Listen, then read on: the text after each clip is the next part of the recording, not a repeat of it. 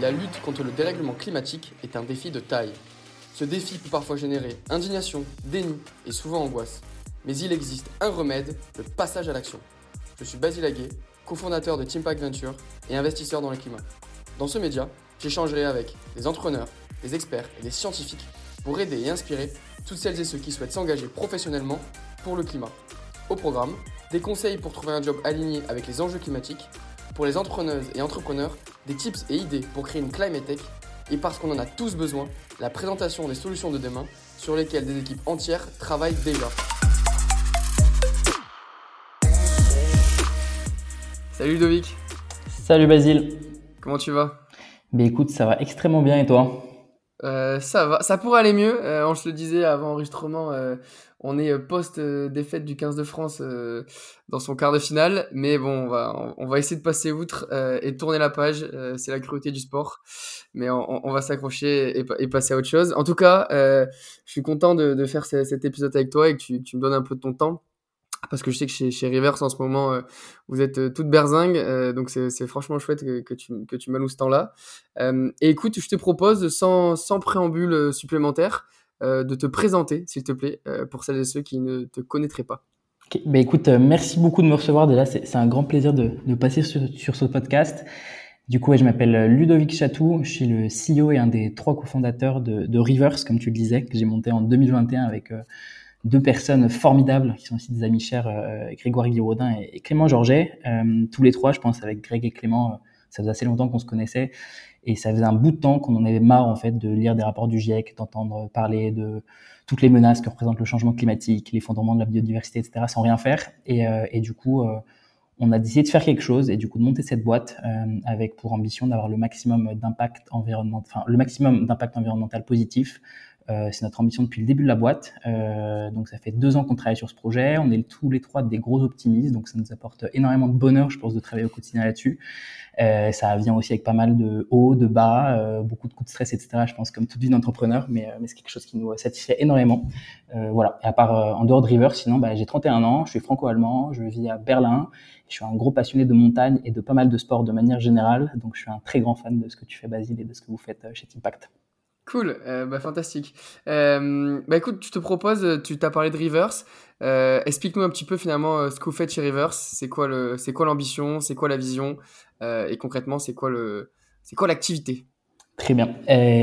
Ouais, la mission de Rivers, du coup, depuis 2021, c'est d'accélérer le développement de solutions de décarbonation dans le secteur industriel ici en Europe. Ce qu'on fait pour répondre à cette mission, du coup, c'est qu'on monte une infrastructure de mesure, vérification et monétisation d'impact carbone à destination de green tech industriel.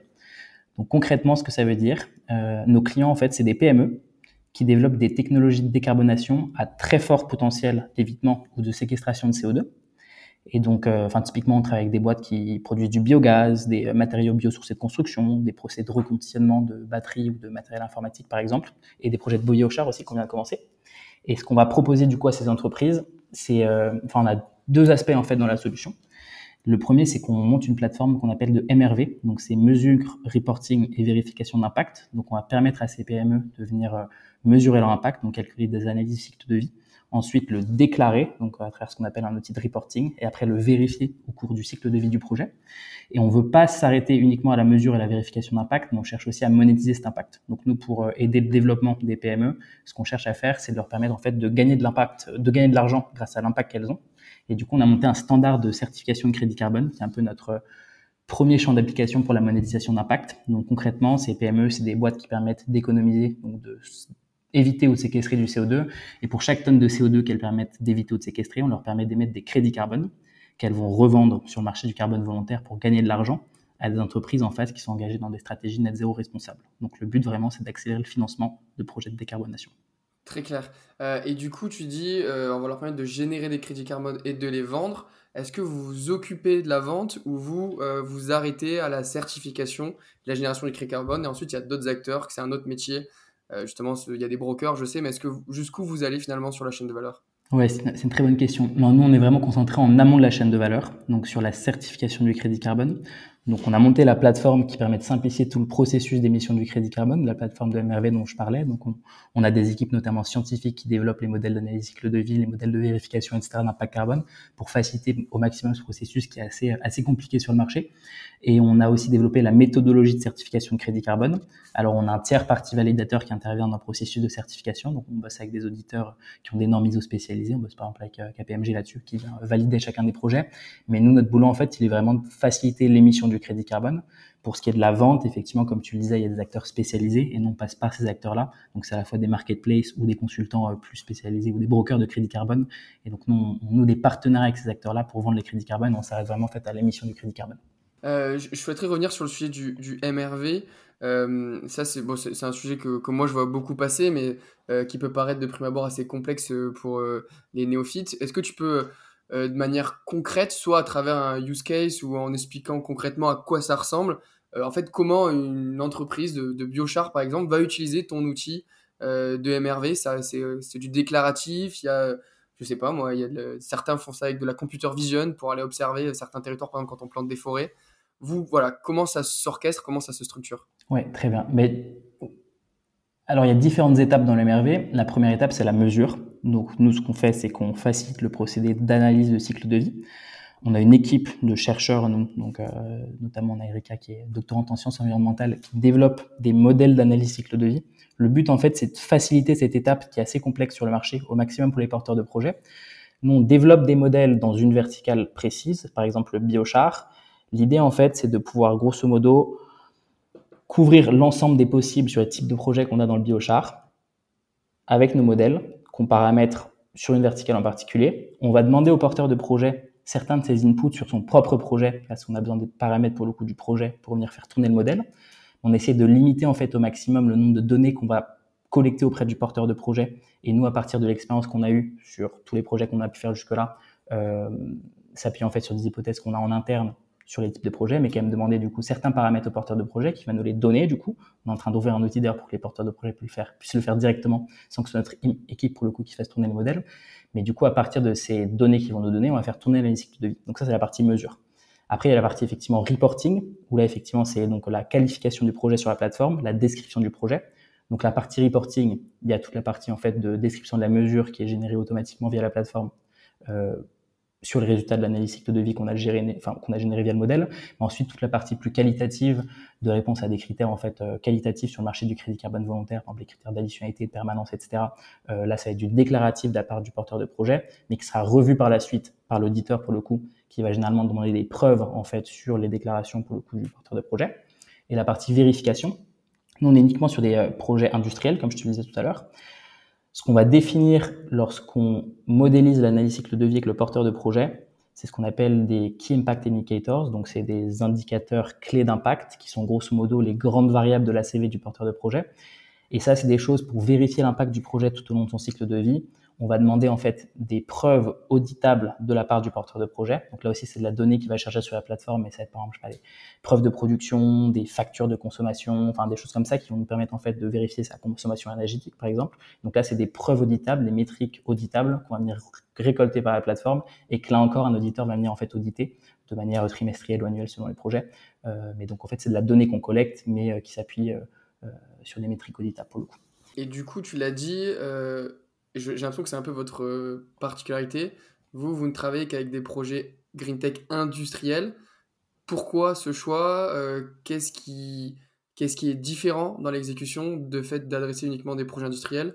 Euh, Voilà, comprendre pourquoi vous avez choisi d'aller dans cette direction plutôt que dans une autre, puisque je sais qu'il y a d'ailleurs, et d'ailleurs peut-être question sous-jacente, moi j'ai le sentiment qu'il y a pléthore d'acteurs qui arrivent sur ce marché, c'est toujours un petit peu compliqué de comprendre les différences entre les uns et les autres, les avantages des uns versus les autres. Et donc là-dessus, bon, c'est un peu la même question, mais expliquez justement, euh, vous, comment vous positionnez dans ce marché, euh, notamment vis-à-vis de l'industrie. Ouais, c'est une très bonne question. Pourquoi est-ce qu'on est sur les, projets industriels? En fait, quand on a en 2021, avec Clem et Greg, quand on a commencé à étudier le, sujet de monter une boîte ensemble, euh, on s'est rapidement intéressé à toutes ces technologies de décarbonation industrielle, notamment parce que Clément, du coup, mon associé, euh, lui a une grosse expertise dans le monde industriel. Il bossait chez, chez AK et chez FIV avant qu'on monte la boîte. Du coup, c'est un sujet qui, lui, personnellement, l'intéresse énormément. Donc, on a rencontré pas mal de projets euh, sur ce marché-là. donc, tu vois, des projets de biogaz, des projets de reconditionnement, comme je disais. et rapidement, on arrive à la conclusion que ce qui leur manquait, c'était de l'argent. ensuite, une fois qu'on a compris qu'il leur manquait de l'argent, on a réfléchir aux moyens de leur apporter de l'argent et le marché du crédit carbone volontaire rapidement s'est imposé comme un bon moyen effectivement de rémunérer de l'impact. Et quand on regarde ce marché, en fait, on se rend compte que une très grosse partie du marché se concentre effectivement plutôt sur des projets nature-based, donc notamment des projets forestiers euh, ou des projets d'énergie renouvelable, généralement dans des pays du Sud, des pays en développement. Euh, et en fait, il y avait très peu de méthodologies qui s'adressaient justement à des projets industriels en Europe. Euh, euh, on s'est rendu compte qu'il y avait un trou euh, et que c'était pas normal, qu'il fallait euh, pour le coup combler ce trou. Donc c'est pour ça qu'on s'est, enfin dans un premier temps, c'est pour ça qu'on s'est lancé sur ces projets industriels. il y a aussi une question en fait bah, d'intérêt fort et d'expertise pour le coup dans l'équipe. Mais ce qu'on a aussi remarqué en développant un peu ce modèle, c'est qu'il y avait une vraie valeur ajoutée dans le fait d'être sur ces projets industriels. C'est aussi pour ça qu'on a continué, tu vois, depuis qu'on a lancé les opérations en 2022. C'est que je pense que ces projets industriels répondent aussi à certaines des critiques qu'on fait sur le marché à l'heure actuelle. Euh, le premier, c'est que nos projets, du coup, ils sont en Europe et proches des chaînes de valeur des acheteurs de crédit carbone. Et on se rend compte qu'il y a une demande croissante pour le coup pour des crédits carbone qui soient plus proches de ton secteur d'activité et plus proches de ta géographie aussi.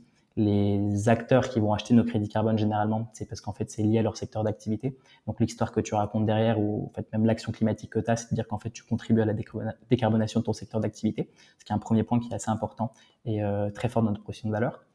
Et le second point, qui est encore plus important selon moi, c'est que le fait d'être sur des projets industriels, ça nous permet d'être extrêmement transparent euh, dans l'information qu'on donne sur les projets et dans la vérification de nos projets. Comme on s'appuie sur de la donnée industrielle, comme je le disais, ça ment pas en fait. C'est des métriques de production qu'on va aller regarder, c'est des factures de consommation énergétique, etc. Une grosse critique qui est faite sur le marché du crédit carbone à l'heure actuelle, c'est qu'on manque de transparence euh, sur, sur les projets notamment. Il y a un premier problème qui est le fait qu'il y a trop d'intermédiaires, je pense, qui sont impliqués sur la certification des crédits carbone. Nous, par l'utilisation de la tech, du coup, on va limiter au strict minimum en termes de nombre d'intermédiaires, en ayant notamment ce tiers parti auditeur pour le coup qui est requis pour donner la crédibilité. Mais en plus de ça, sur le fait d'être sur les projets industriels, ça nous permet d'être extrêmement transparent dans la vérification de l'impact et de donner accès à toutes ces données aux gens qui en fait vont être intéressés par ces crédits carbone. Donc c'est une autre grosse force, je pense, de notre modèle. Je comprends bien. Et du coup, tout cela fait que d'un point de vue euh, marketing, évidemment, cet aspect, euh, je sais, euh, enfin, je peux voir proche de chez moi quel acteur je finance, d'où j'ai acheté les crédits carbone, ça décarbone ma propre chaîne de valeur et potentiellement d'ailleurs à scale, je finance une solution qui me servira à un moment donné pour décarboner ma chaîne de valeur sans, sans achat pur de crédit carbone, juste simplement sur la solution qui est proposée. Est-ce qu'aujourd'hui, cet aspect marketing fort qui semble être un avantage compétitif de ce que je comprends, vous permet de pricer la tonne de crédit carbone, euh, enfin, les crédits carbone de manière supérieure à ce qui se fait sur le reste du marché, notamment les solutions euh, nature-based, etc. Puisqu'aujourd'hui, la problématique justement sur, ce marché du crédit carbone, c'est que c'est un petit peu le Far West. Il y a des prix euh, très bas, il y a des prix très hauts, il y a des prix qui sont équivalents, mais pour des crédits carbone qui ne le sont pas du tout, notamment d'un point de vue de la, permanence. vous, aujourd'hui, est-ce que c'est bien perçu par pas, par vos clients, mais par les gens qui achètent les crédits carbone de vos clients. Euh, comment, comment vous le voyez?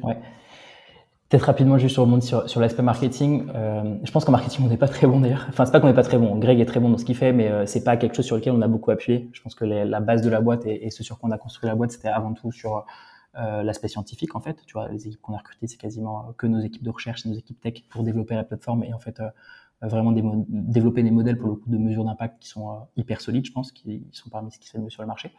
Euh, et en fait, si on allait sur ces projets industriels, c'est aussi parce qu'on sait que d'un point de vue impact, c'est hyper important, euh, que c'est des projets qu'il faut qu'on développe très rapidement dans les dix prochaines années. Euh, et on sait que c'est des projets qui ont un impact en termes de tonnes de CO2 et d'autres choses que le CO2 d'ailleurs qui sont hyper importants.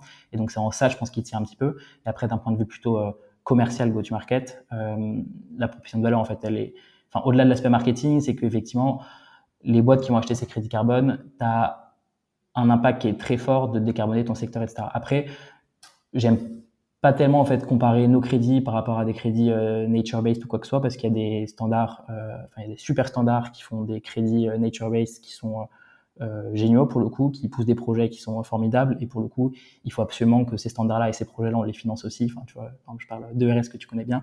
Euh, c'est des super projets qu'ils ont. Et euh, nous, notre but, en fait, c'est que tout le marché, pour le coup, grossisse et que nos projets soient financés, que des projets forestiers soient financés, etc. Et que, en fait, bah, tout le monde, pour le coup, aille dans le sens de financer la transition. c'est un peu sur l'aspect plutôt marketing versus impact, etc. Après, sur la question du prix, effectivement, c'est un peu le Far West, le, le marché du crédit carbone. Il y a beaucoup de choses qui vont impacter le prix d'un crédit carbone, ce qui peut expliquer qu'une tonne de CO2 effectivement soit pricée différemment entre différents types de projets. Euh, je pense qu'une chose qui est importante, c'est effectivement le, le, coût de développement de la technologie. Euh, en fait, ce qui va euh, impacter notamment le prix du crédit carbone, c'est le coût de revient euh, de la tonne de CO2 que tu évites ou que tu séquestres finalement. Donc des projets en fait qui sont euh, très peu matures technologiquement, où il y a besoin d'énormément d'investissement pour euh, permettre de séquestrer par exemple la tonne de CO2. C'est des projets qui assez logiquement vont être pricés très fortement au niveau de la tonne de carbone parce qu'en fait c'est euh, extrêmement cher euh, pour le coup de développer le projet. Nous, comme on est sur des projets effectivement industriels en Europe, c'est généralement des projets qui sont plutôt chers pour le coup à développer. Enfin, typiquement, tu vois, euh, développer euh, une usine de biochar, c'est un truc qui, requiert en fait bah, du capex de manière assez importante. Nos crédits, du coup, ils sont pricés entre 20 et 50 euros la tonne. Sur les 20-30 euros, on est plutôt sur des crédits d'évitement, typiquement dans le biogaz. Euh, les crédits à 40-50 euros, effectivement, sont plus des crédits de séquestration, typiquement des matériaux biosourcés de construction, du biochar, etc. donc, on est au-delà de la moyenne de marché, qui est plutôt, on va dire, selon les études, on va dire dans les entre 5 et 20 euros, mais il y a quand même beaucoup de crédits qui vendent encore 4-5 euros sur des projets forestiers euh, en Amazonie, par exemple, euh, qui sont d'ailleurs plutôt des projets, enfin les projets RED+, euh, dont on a pas mal entendu parler ces derniers mois. mais nous, du coup, c'est effectivement entre 20 et 50 euros. et les gens le comprennent aussi parce que, bah, du coup, effectivement, tu comprends l'impact que tu as en venant décarboner ton secteur, que c'est un projet industriel, que c'est plus cher, etc. Très clair. Je, suis désolé, je rétropédale, je m'étais promis de le faire en début d'épisode et j'ai complètement oublié. Euh, faire peut-être un petit peu de, de, pédagogie et de sémantique, euh, puisque finalement, euh, crédit carbone, euh, tonne, de, tonne de carbone, marché volontaire, tous ces sujets-là sont pas forcément compris par tout le monde. et je sais notamment que, que ma chère maman écoute ces podcasts et j'aimerais qu'elle le comprenne entièrement. Donc ce que je te propose, ce que je te propose, c'est bah, que tu me définisses très rapidement. J'ai trois termes que j'aimerais qu'on voit ensemble. le premier, c'est qu'est-ce qu'un crédit carbone? Le second, c'est euh, les critères de validation de crédit carbone. Euh, on sait qu'il y a, euh, de mémoire, il y a cinq critères qui sont donnés par l'ADEME. Et enfin, quelle est la différence entre le marché volontaire et le marché réglementaire? C'est, voilà, c'est des, choses qui sont assez basico-basiques, mais je pense que ça vaut le coup de faire une petite passe là-dessus. Donc, je te propose de, d'expliciter un petit peu, pour commencer, qu'est-ce qu'un crédit carbone? Ouais, alors si ça te va, j'aimerais bien qu'on commence en fait par la dernière question à la limite, différence entre marché volontaire et marché régulé, comme ça ça permettrait de dérouler un peu sur ce que c'est le crédit carbone volontaire. Carrément. sinon les gens confondent les deux généralement. Euh, en fait sur le marché du carbone, effectivement, il y a, y a, deux types de marchés en Europe qu'il faut bien distinguer. Il y a un marché euh, régulé du carbone qui euh, s'appelle les EUETS pour European Union Emission Trading Scheme qui est le marché notamment qui, dont on a beaucoup entendu parler sur Netflix l'année dernière avec le, le, documentaire sur Marco Mouli. Ça, c'est un marché qui a été mis en place par la Commission européenne pour forcer, on va dire, les gros pollueurs à réduire leurs émissions de CO2. Donc les secteurs et les entreprises qui vont tomber dans ce marché-là, ça correspond grosso modo aux secteurs les plus émissifs en termes de CO2 en Europe, typiquement des producteurs d'acier, etc. Ce qui se passe sur ce marché-là, effectivement, c'est que la Commission européenne fixe des seuils d'émissions de CO2 pour les acteurs qui rentrent dans ce mécanisme, qui vont baisser d'année en année et à la fin de l'année, finalement, à faire le compte de ce que les installations ont effectivement émises. Et les installations qui sont au-dessus des seuils vont devoir racheter ce qu'on appelle des quotas carbone, donc payer plus ou moins une amende pour les tonnes de CO2 qu'elles ont excédées par rapport à leur seuil. Et celles qui sont en dessous, qui sont un peu les bons élèves, vont pouvoir revendre leurs émissions, enfin revendre leurs quotas, grosso modo, et gagner de l'argent grâce à ça. Donc ça, c'est le marché régulé. Le but, c'est vraiment de pousser les gros pollueurs à réduire leurs émissions de CO2. En parallèle de cela, il y a un marché qui s'appelle le marché du carbone volontaire, qui s'est développé au début des années 2000 et qui a vraiment accéléré après les accords de Paris en 2015, lorsque en fait les continents, les États et du coup les entreprises par la suite ont pris des engagements de neutralité carbone. Le marché du crédit carbone volontaire, le but, c'est de financer des projets de décarbonation. Donc la manière dont ce marché fonctionne, c'est que d'un côté, on a des projets de décarbonation. Donc c'est des projets dont l'essence même, le business model, le produit, c'est quelque chose qui permet de décarboner. Donc ça va être des forêts. À une époque, c'était des énergies renouvelables, mais qui en sortent maintenant. On y reviendra par la suite parce qu'elles rentrent plus dans les critères justement qui permettent d'émettre un crédit carbone. Ça va être des projets industriels comme on le fait de biogaz, etc. Donc c'est des projets qui permettent vraiment soit d'éviter, soit de séquestrer du CO2. Ces projets-là, s'ils répondent à un grand nombre de critères, on y reviendra par la suite du coup, ils peuvent, pour chaque tonne de CO2 qui permettent d'éviter ou de séquestrer, émettre un crédit carbone. Donc un crédit carbone, ça correspond à une tonne de CO2. Et ces crédits carbone, ils vont les vendre en face à des entreprises qui achètent des crédits carbone comme partie de leur stratégie environnementale. Donc c'est des entreprises qui sont généralement engagées dans les stratégies net zéro, qui font leur bilan carbone, qui réduisent leurs émissions. C'est très important pour le coup de réduire ces émissions avant tout, et qui achètent des crédits carbone pour contrebalancer leurs émissions résiduelles. Une stratégie environnementale réussie et responsable pour une boîte, en toutes les étapes de faire son bilan carbone, réduire ses propres émissions et acheter des crédits carbone pour contrebalancer ses émissions résiduelles. Mais le principe de ce marché, je le redis vraiment, c'est de financer des projets à fort potentiel de décarbonation, parce qu'en fait aujourd'hui on n'a plus le choix. Euh, la question, c'est plus tellement est-ce que je réduis mes émissions ou est-ce que je finance des projets? Ça a été pendant trop longtemps des questions, il y a eu beaucoup de débats autour de ça. C'est que il faut qu'on aille vite. Donc il faut que tout le monde, toutes les boîtes fassent l'effort de réduire leurs émissions, mais il faut aussi grandement qu'on finance des projets de décarbonation. Le trou de financement de la transition, c'est 3500 milliards de dollars, je crois, quelque chose comme ça par an à échelle mondiale, donc c'est gigantesque. Le marché du crédit carbone volontaire, c'est une partie de cette réponse qui est essentielle, qui permet de financer des projets. Donc l'idée, c'est de dire qu'en fait, on va retourner du capital privé, pour le coup, orienter des financements dans des projets de décarbonation, et on va utiliser ce mécanisme qui s'appelle le crédit carbone, qui est en fait un marché, pour le coup, pour le permettre. Je sais pas si c'était clair déjà, ou si tu as des questions par rapport à ça. Non, c'est super clair. Euh, c'est super, super clair. Je comprends bien du coup la différence. Enfin, je comprends, je, la connaissais déjà, mais en tout cas, je pense que l'audience comprendra la différence entre euh, marché euh, régulé et marché volontaire. Un crédit carbone égale une tonne de CO2. Peut-être les éléments, les critères exactement du crédit carbone de l'ADEME. Il y en a cinq, on les connaît mesurabilité, permanence, unicité, transparence, et j'ai oublié le dernier, mais bon, tu vas, tu vas le trouver pour moi. Du coup, c'est un marché volontaire, comme on le disait, dans le sens où euh, il, est, euh, il est par nature euh, pas régulé. donc, à la différence du marché effectivement pas régulé, c'est un marché qui est volontaire. donc, toutes les, enfin, d'ailleurs, c'est quelque chose qu'il faut en tête, c'est que toutes les boîtes qui achètent des crédits carbone, elles le font sur une base volontaire. Donc, il y a eu pas mal de critiques récemment sur les acheteurs de crédits carbone, etc. à juste titre, parce qu'il y a eu quelques fraudes, quelques scandales. Mais il y a d'autres études en fait qui sont sorties récemment qui montrent que les boîtes qui achètent des crédits carbone généralement ont deux fois plus de chances euh, pour non, pardon, euh, réduisent leurs émissions deux fois plus rapidement que les boîtes qui n'en achètent pas. Et en fait, les boîtes qui achètent des crédits carbone souvent euh, le plus sont les boîtes qui communiquent le moins dessus. Euh, et pour le coup, c'est des boîtes qui sont environnementalement très responsables et qui financent des projets. C'est intéressant. C'est intéressant, je me permets de rebondir. Je ne savais pas cette stat-là, que celles c'est les boîtes qui achetaient des crédits carbone étaient euh, deux fois plus euh, euh, proactifs, on va dire, dans, la, dans une logique de réduire leurs émissions. Et on peut faire le parallèle un petit peu avec l'individu. On a tendance à taper sur ceux qui font, en cherchant ce qu'ils font pas bien, et ceux qui font rien du tout, on les laisse plutôt tranquilles. De ce que je comprends, c'est un peu la même chose dans le monde de, de l'entreprise. C'est intéressant. C'est intéressant.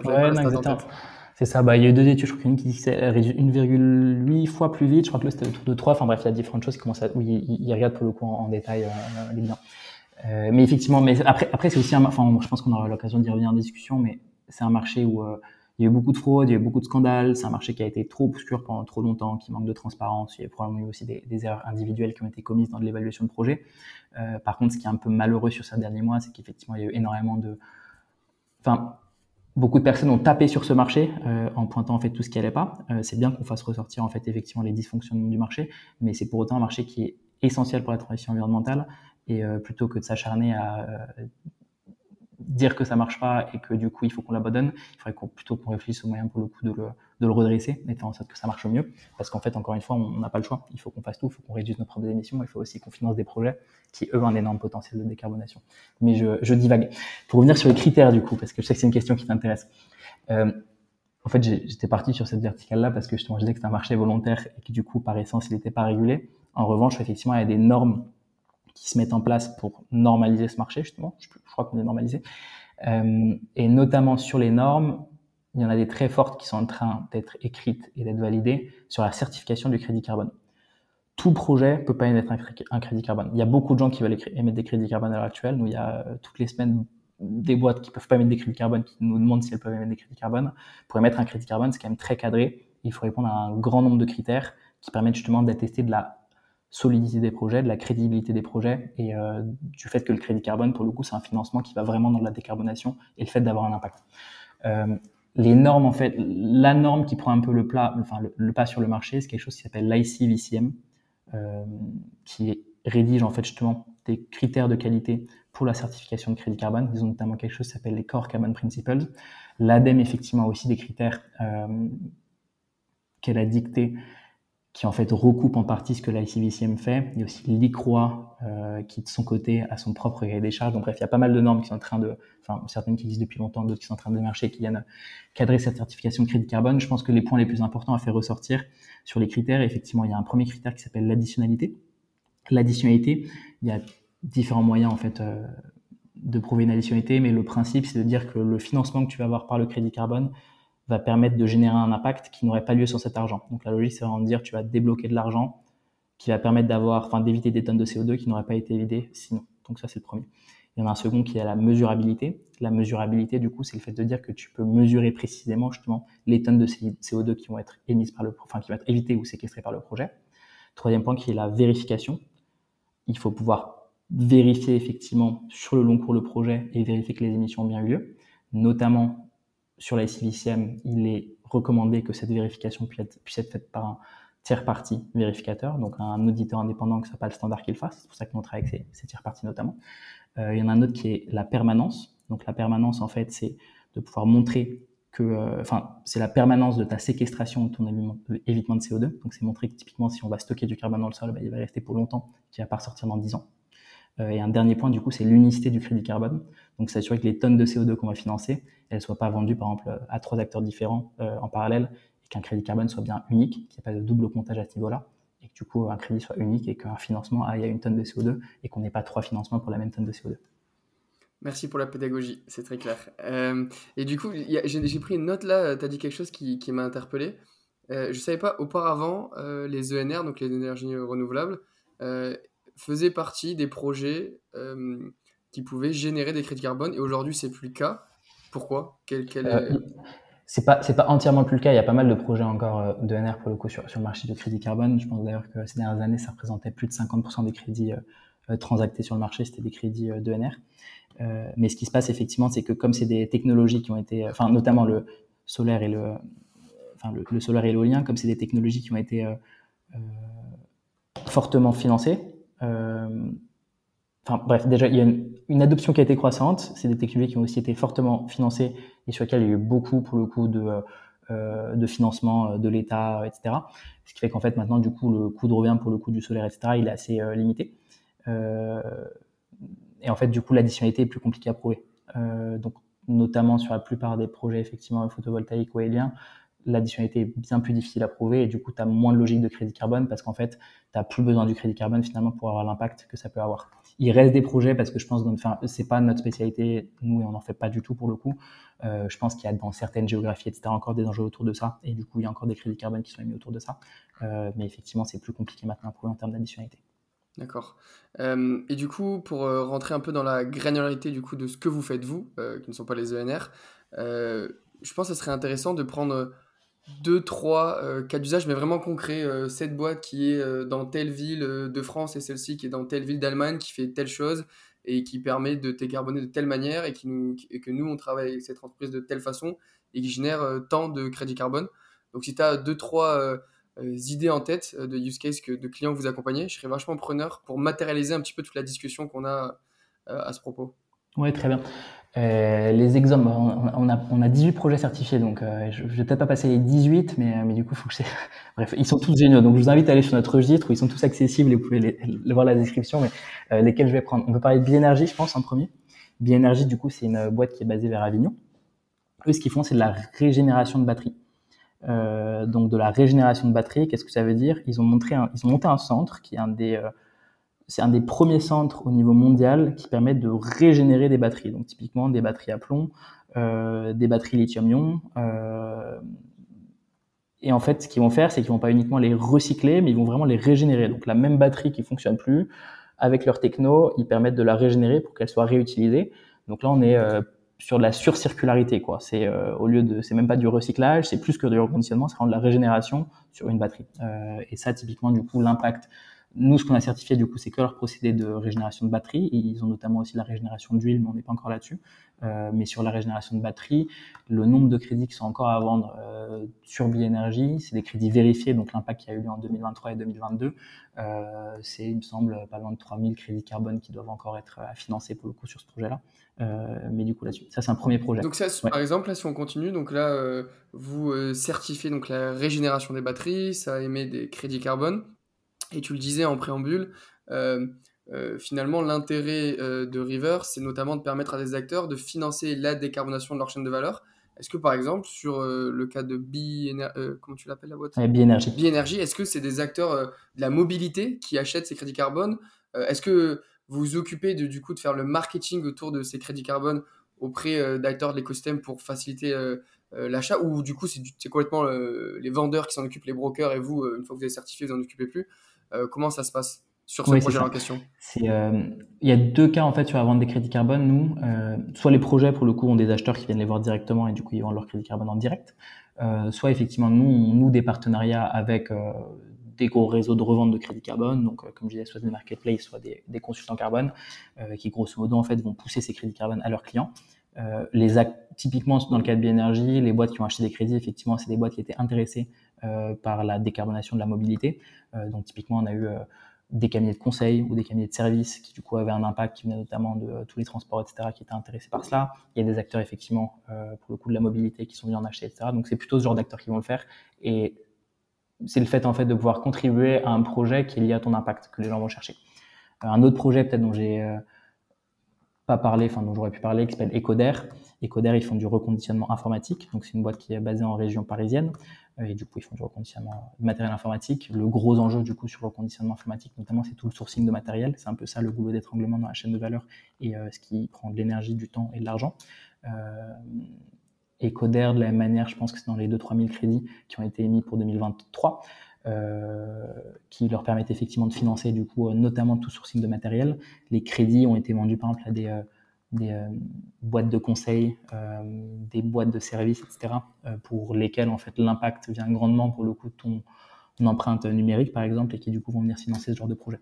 C'est intéressant. Et du coup, Ecoder, de ce que tu me présentes, ça semble assez similaire à ce que fait Back Market. Du coup, ça insinue que Back Market pourrait vendre et générer des crédits carbone? En fait, c'est un, c'est ce que font les, enfin, les, fournisseurs de back market. Donc typiquement, c'est en fait back market pour le coup met en relation des reconditionneurs avec des gens qui veulent acheter du matériel informatique. Et Coder, effectivement, c'est un reconditionneur. Donc c'est euh, ça rentre effectivement dans l'univers de back market. Mais de la même manière, on travaille avec d'autres reconditionneurs, euh, avec Okamac par exemple, euh, qui est un reconditionneur de back market. Oui, évidemment, marketplace, back market est seulement la marketplace et n'étant pas du coup à l'action même de la décarbonation, n'est pas euh, considéré comme pouvant générer des crédits carbone. Parce que justement, il y a ce principe d'additionnalité. Le crédit carbone, en fait, est généré par le réparateur et non pas par le vendeur de euh, l'outil réparé. C'est une excellente question qu'on s'est beaucoup posée. En fait, il y a une question un peu de la répartition, répartition de la valeur carbone dans la chaîne de valeur, en fait, de qui euh, permet effectivement de réduire ton impact carbone. C'est des questions qu'on s'est posées notamment dans ces chaînes de valeur, comme tu dis, de, du reconditionnement informatique. en fait, que tu vas chercher à générer avant tout via le crédit carbone, enfin, c'est justement résoudre le goulot d'étranglement principal sur le marché.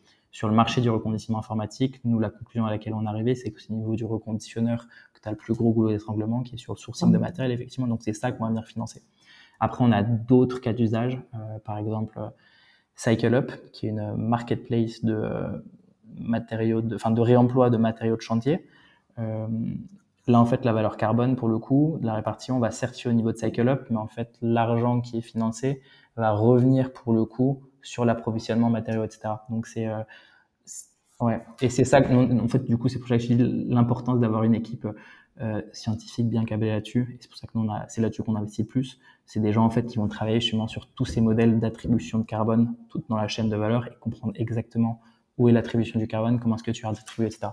C'est hyper intéressant et ça, on n'y est pas encore, je pense, mais quand tu auras vraiment beaucoup d'acteurs euh, qui seront à différents endroits de la chaîne de valeur de la décarbonation d'une industrie, bah, il faudra qu'ils s'entendent pour euh, dire ok bah moi je vends euh, tant de crédit carbone sur cette activité et moi parce que justement vu qu'il faut éviter le principe d'additionnalité pardon tu pourrais avoir deux acteurs qui sont pas au même endroit de la chaîne de valeur et qui vont batailler l'un contre l'autre pour vendre les, les, crédits carbone de la décarbonation de cette même chaîne de valeur.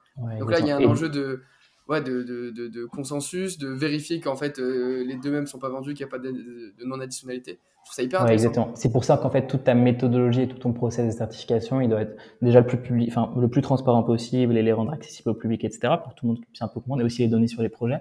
Et après, d'où l'intérêt aussi d'avoir euh, bah, que tout se base un peu sur des procédés scientifiques, sur de la recherche scientifique, etc. Euh, mais en fait, du coup, le, point que tu amènes, il, génère une autre conversation qui est hyper intéressante, mais je pense qu'il faudrait des heures pour en parler. C'est toute la logique d'insetting, justement.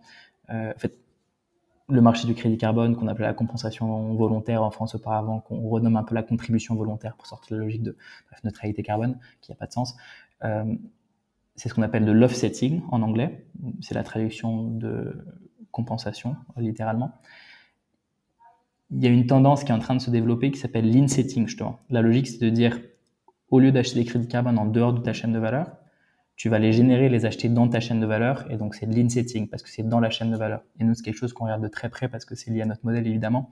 Le fait que, en fait, les projets que nous, on va certifier, ils ont des clients qui sont, par exemple, des gros corporates qui, en fait, ont un intérêt pour le coup à financer euh, le développement de ces projets qui sont leurs fournisseurs parce que ça décarbone eux en fait leur chaîne de valeur et en, D'ailleurs, on a des discussions autour de ça sur le fait de typiquement, en fait, pour aller sur le lead setting, où pour le coup, c'est le client de ton projet de décarbonation qui va financer le crédit carbone, du coup, financer la décarbonation de ses propres fournisseurs, impacter du coup son scope 3, et du coup, accélérer sa propre décarbonation. Donc, toutes ces logiques lead setting, je pense, c'est quelque chose qui est en train de, c'est en, train de décoller à l'heure actuelle, euh, mais c'est quelque chose qui a un gros potentiel de financement de la transition, parce que sinon, en fait, personne ne bouge. Donc, euh, ça, c'est intéressant.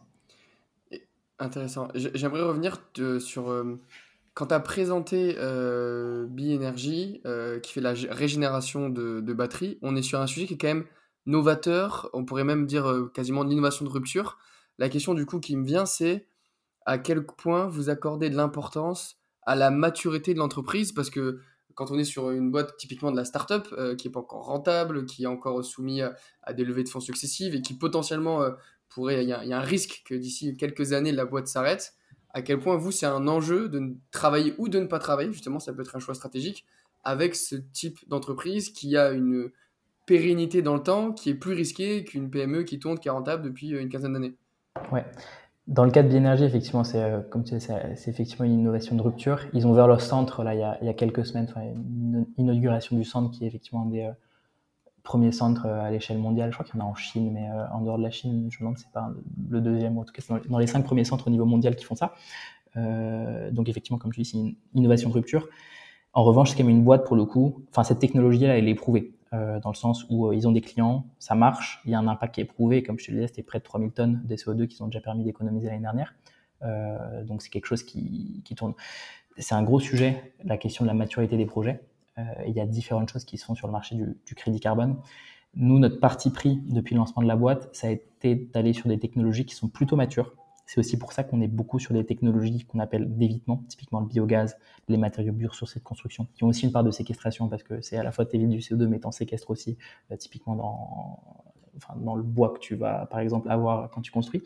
Euh, donc c'est des boîtes qui sont, enfin des technologies qui sont matures. Il y a une échelle mondiale qui s'appelle le TRL, donc c'est Technology Readiness Level, qui permettent d'assesser la maturité d'un marché. Nous, dans nos méthodologies, on va chercher des boîtes qui sont uniquement en TRL 6+, euh, à savoir que c'est des boîtes effectivement qui ont un pilote déjà éprouvé, qui sont en phase d'industrialisation. Pourquoi est-ce qu'on a fait ça? C'est parce que nous, on est une boîte aussi qui est encore assez jeune, que pour développer nos modèles, on avait besoin d'avoir des projets qui avaient un impact réel de la donnée qu'on puisse aller collecter sur le terrain pour faire tourner nos modèles, les éprouver, les améliorer. Euh, et aussi parce qu'effectivement, il y a un enjeu de financer ces technologies-là parce qu'elles existent, il faut qu'on accélère. Euh, donc on est plutôt sur ces technologies matures, donc TRL6+. En revanche, on se pose des questions assez régulièrement d'aller sur des, euh, des sujets effectivement plus early stage, parce qu'en fait, plus tu early stage, plus tu as besoin de financement pour le coup notamment toutes les technologies de séquestration de CO2. Euh, certaines sont encore très early stage, ont des gros besoins de financement. C'est des choses qu'on ne fait pas encore. Tu as d'autres acteurs du marché carbone qui le font, qui le font bien d'ailleurs. Euh, voilà. Sur la séquestration, on est avant tout allé sur le biochar, comme je le disais, qui, ça pour le coup est une technologie qui est, éprouvés, qui délivrent déjà des tonnes de CO2 séquestrées, etc. Donc voilà, c'est un parti pris. Ça va pas forcément le rester, mais pour l'instant, on va plutôt sur des projets un peu plus matures aussi pour faire tourner nos modèles, parce qu'on cherchait aussi de l'impact dès la première année. On certifie sur 5 ans, nous uniquement, alors que certains standards vont certifier sur 30-40 ans un projet. Nous, comme on n'est que sur 5 ans, il faut que bah, dès l'année 1, le projet délivre en termes de tonnes de CO2, etc. Donc c'est un peu ça la logique. Justement, bah, t'embrayes le pas sur, sur ce que je voulais poser comme question. Euh, comme tu dis, il y a des crédits carbone qui sont sur 30 euh, ans, 5 ans, etc. On sait qu'il y a eu des scandales, on, connaît le scandale Vera, justement, de ces crédits carbone qui étaient censés avoir une permanence euh, longue, et en fait, dans les faits, 99% d'entre eux étaient caduques. Vous, aujourd'hui, dans le mode de fonctionnement, dans le financement des projets, un projet qui va éviter X tonnes de CO2 pendant 5 ans, il est payé chaque année pour les tonnes de CO2 évitées effectivement, ou il y a une notion de paiement upfront pour justement permettre à la technologie de se développer et de, dans les faits, éviter les tonnes de CO2 sur les cinq années à venir. Comment se, comment se régule tout cela? Il y a six mois, je t'aurais dit qu'on faisait uniquement, euh, on finançait uniquement les tonnes de l'année en cours. Donc en 2023, on vend les crédits 2023. Et c'est ce qu'on fait principalement à l'heure actuelle, euh, parce que ça donne aussi de la réassurance par rapport aux tonnes. Tu sais qu'elles ont, enfin, elles sont effectivement évitées, etc. Euh, et aussi, nous, du coup, ça nous a permis de développer les modèles en récupérant la donnée sur les tonnes actuelles. On regarde de plus en plus les sujets de préfinancement maintenant. Euh, notamment sur des projets de biochar, parce qu'on sait que tu as un enjeu de préfinancement. Et c'est quelque chose qui se développe sur le marché, tous les, euh, enfin, ce qu'on appelle des off-take agreements. Je sais pas ce que c'est le terme français, mais le fait effectivement de préfinancer des tonnes de CO2 qui vont être euh, évitées, par exemple, sur les, enfin, séquestrées sur les cinq prochaines années. Euh, c'est des choses qu'on regarde parce qu'on sait qu'on va beaucoup aider les projets autour, enfin, par rapport à ça. Mais tu as un équilibre très fin à trouver entre la réassurance que tu as sur le projet à l'heure actuelle et ce qu'il va pouvoir faire sur les cinq prochaines années il faut que tu mettes en place aussi des buffers, enfin des pools de crédit carbone au cas où le projet délivre moins que prévu, de manière à ce que bah, si un acheteur pour le coup vient acheter ton crédit, tu es quand même en fait une réserve, enfin une sorte d'assurance de crédit carbone. Tu as des boîtes d'ailleurs qui se lancent sur l'assurance de crédit carbone justement pour pallier à ce genre de, enfin, pallier ce genre de, risque que tu as. Donc euh, c'est des choses qu'on regarde, enfin on est en plein dedans à l'heure actuelle. Euh, c'est quelque chose qui va sortir, mais pour l'instant on est quand même plutôt sur du financement de tonnes vérifiées. Ok, ok, hyper intéressant. Euh, Écoute, ben on, on, est bien rentré dans le, dans le concret et dans le détail de ce que vous faites chez, chez Rivers. Maintenant, j'aimerais venir un peu sur l'aventure entrepreneuriale en tant que telle. Euh, je sais que vous avez fait un passage à. D'ailleurs, vous êtes encore à Berlin ou vous, c'est plus le cas actuellement? Euh, Moi, je vis à Berlin, mais Greg est à Paris et Clément est à Lyon. depuis le début de la boîte, on est, on est à distance tous les trois. On, se, on se voit très souvent, mais mais on a monté la boîte à distance. Ok, ok. Parce que justement, je sais que vous avez fait un passage euh, chez Techstar à, Berlin. Euh, et je, suis je serais curieux de. C'était au tout début de l'aventure, euh, je m'en souviens. et je serais curieux, tu, tu me disais un petit peu comment ça s'est passé, qu'est-ce que ça vous a apporté, comprendre à quoi ça sert quand on est entrepreneur de se mettre dans une, dans une structure telle que Techstar, qu'est-ce qu'on va y chercher. voilà, un petit peu, voilà, raconter cette aventure-là, je trouve ça intéressant. Ouais, très bien. Euh, effectivement, on allait chez Techstar en 2022 à Berlin, nous. En fait, on n'avait pas songé au fait de euh, faire un programme d'accélération, quoi que ce soit. Mais on a reçu un message une fois sur LinkedIn euh, d'un scout Techstar qui nous a demandé si euh, on voulait pas faire leur processus de sélection. Moi, comme j'avais bossé un peu à Berlin avant et que je savais que l'équipe de Techstar à Berlin était euh, assez reconnue à Berlin et qui était bon, notamment le, managing director, c'est l'ancien CEO de N26. Donc, euh, je sais que c'est quelqu'un qui avait à la fois un gros réseau et surtout qui poussait bien les entrepreneurs avec lesquels il travaillait. On s'est dit que ça valait la peine de leur parler. en fait, au fur et à mesure des conversations, on a été convaincus que c'était euh, la bonne chose à faire pour nous. Pourquoi? Parce que c'est un programme du coup de trois mois dont on savait qu'il allait être assez intense. On était un peu à une phase de la boîte, tu vois, mi-2022, où bah, on s'était lancé, on avait fait six mois de recherche sur le marché parce que c'est un marché qui prend du temps à, bien le comprendre, bien l'appréhender, voir tous les mécanismes, mais pour autant, on avait énormément de choses à faire pour être vraiment opérationnel et accélérer sur notre modèle. Donc, on s'est dit que ces trois mois, en fait, dans un environnement qui allait nous pousser, ça allait nous faire du bien. Et on était aussi assez curieux d'aller voir un autre écosystème que l'écosystème français, qu'on connaissait pour le coup pas mal. Euh, et notamment l'écosystème de Berlin nous a attirés parce que c'est une ville qui est assez avancée sur les sujets tech, mais aussi particulièrement sur les sujets du climat. Il y a beaucoup de climate tech euh, très belles qui viennent de Berlin. On sait qu'on rencontrerait des personnes intéressantes. Donc c'est pour ça qu'on y allait avant tout, avec des, euh, attentes qui étaient assez hautes parce que c'est un engagement quand même d'aller là-bas. Enfin, tu prends trois mois de ta vie pour euh, bosser sur ta boîte sans savoir trop ce que ça t'apporte, etc. et en fait, on a été hyper satisfait. Enfin, nous, ça nous a Enfin, ça nous a énormément apporté. On a rencontré des personnes géniales avec qui on est encore beaucoup en contact, certains qui sont devenus investisseurs de la boîte depuis. Euh, moi, mon mentor euh, le plus important, euh, c'est quelqu'un que j'ai rencontré via Techstar. Euh, et en fait, le programme lui-même, pour le coup, nous a vraiment aidé à améliorer notre proposition de valeur, à se bouger énormément sur l'opérationnalisation. C'est à ce moment-là qu'on a commencé à certifier nos premiers projets. On allait très vite euh, à ce niveau-là. Euh, donc ouais, non, tout s'est bien passé. Et c'est à ce moment-là qu'on a commencé vraiment à, aller très rapidement sur le modèle. Et c'est dans la foulée de Techstar qu'on a lancé en fait notre première levée de fonds euh, début 2023 parce que justement on avait un beau momentum business qui nous avait été apporté par ce programme-là. Euh, et ça s'est passé assez rapidement euh, la levée par la suite parce que Techstar nous avait bien, bien poussé justement. Et justement tu dirais que la brand de Techstar aide à lever plus facilement ou ça a juste aidé à ce que l'opérationnel soit plus incisif et que vous avanciez plus vite?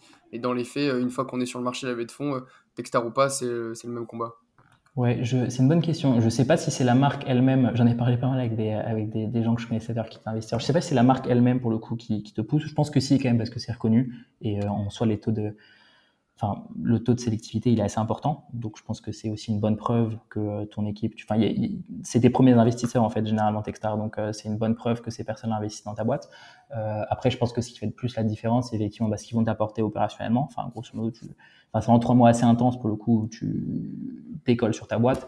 Et après, ils te préparent aussi très bien. Enfin, typiquement sur le pitch de ta boîte, euh, enfin, nous, on était, euh, on n'était pas du tout clair. Enfin, c'était, euh, on n'était pas du tout, du tout, du tout clair.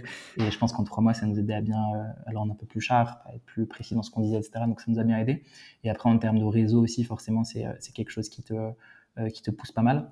À l'époque, c'est, enfin, en fait, il y a Techstar Paris qui s'est rebrandé en Techstar Sustainability Paris depuis. Ça s'est fait pendant qu'on était à Berlin.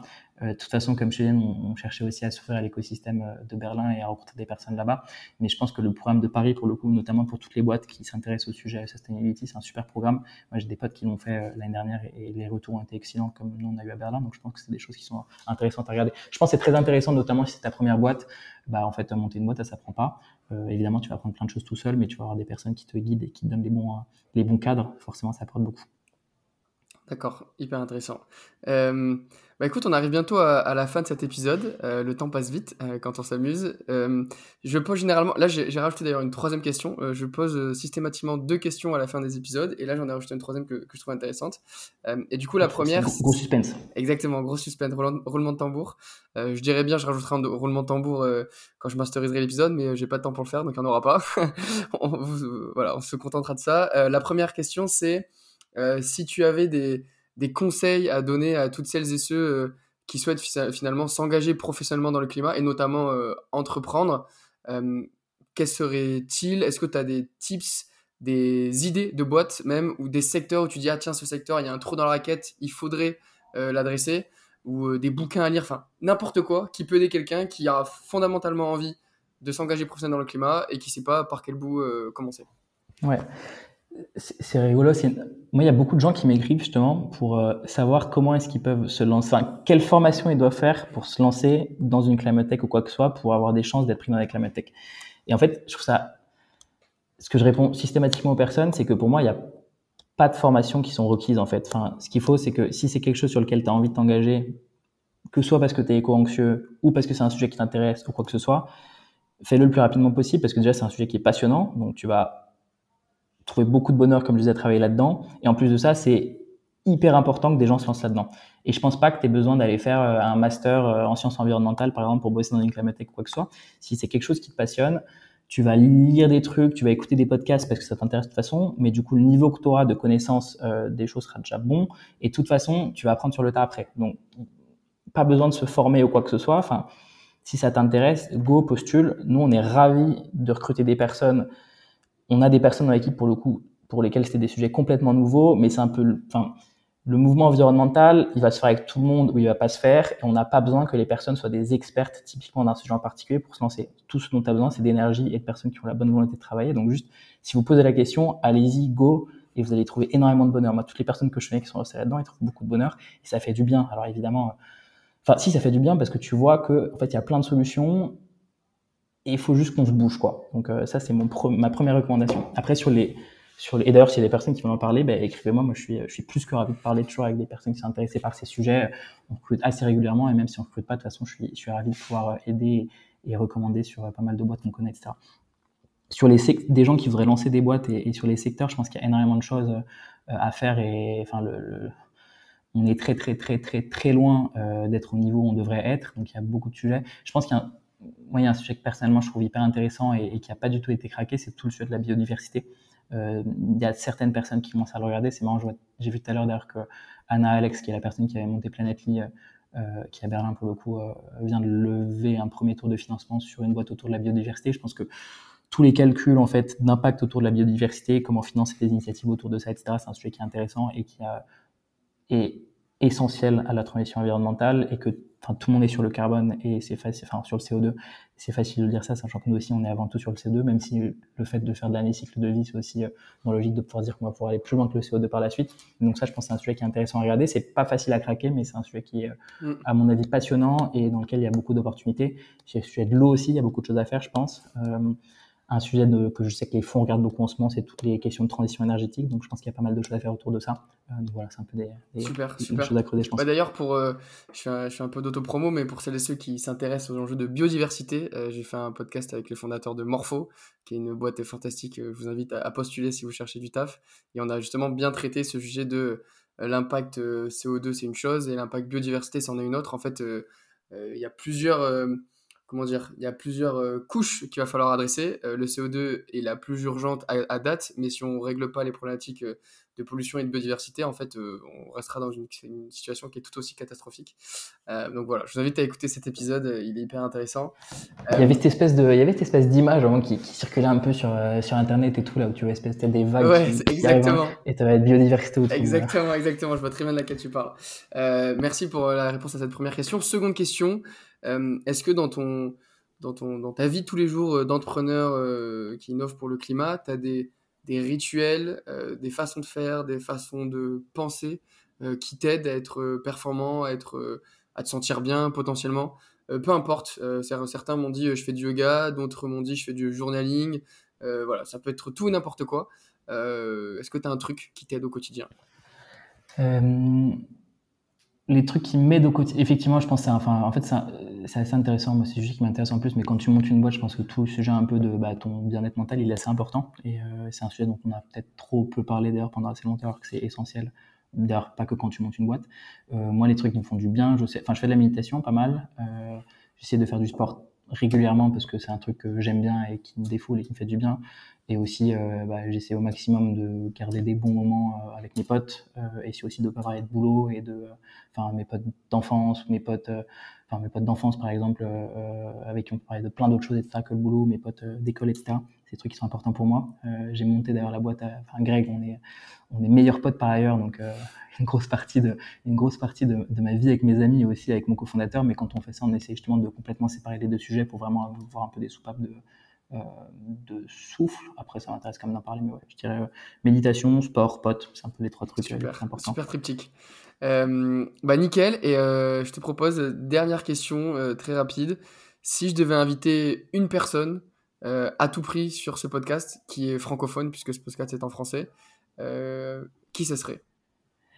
Francophone que tu dois absolument inviter sur ce podcast. Euh, très bonne. je pourrais te dire Grégoire, mais euh, mon cofondateur, mais, euh, mais, du coup. Ça ferait un peu doublon. Ça ferait un peu doublon. ça ferait un peu doublon. euh, non, je sais pas si tu as déjà eu Thibaut de ERS sur ce podcast, mais pour le coup, je pense que ça peut être intéressant de, de l'interviewer. Je pense qu'il a une, une, vision intéressante. Il y a quelqu'un d'autre, moi, avec qui j'aime toujours beaucoup échanger, qui s'appelle Vincent Ruinet, qui est un investisseur que tu connais peut-être. Futur Positive Capital. ouais, exactement. qui, à mon avis, peut être quelqu'un de bien. Euh, ouais, peut-être Thibaut, Thibaut bonne, idée, ouais. Je note, je prends note. Euh, bah écoute, merci. Ah, et sinon, une autre personne, il y a une personne qui s'appelle Oriane Claustre, qui travaille chez, euh, chez Steam, qui, est, qui est passionnante et qui, pour le coup, elle s'intéresse beaucoup au sujet de biodiversité aussi. ouais, Oriane, je pense que tu vas avoir des super conversations avec elle. Super. bah merci beaucoup, Ludovic. J'ai passé un super moment, hyper intéressant. Et je te dis à, très bientôt. Mais merci à toi, Basile. C'était super et à très bientôt. Et c'est la fin de cet épisode, j'espère que ça t'a plu. Si c'est le cas, n'hésite pas à t'abonner et à me suivre sur LinkedIn où je publie régulièrement du contenu à propos de la Climate Tech. Et je te dis à très bientôt pour un prochain épisode.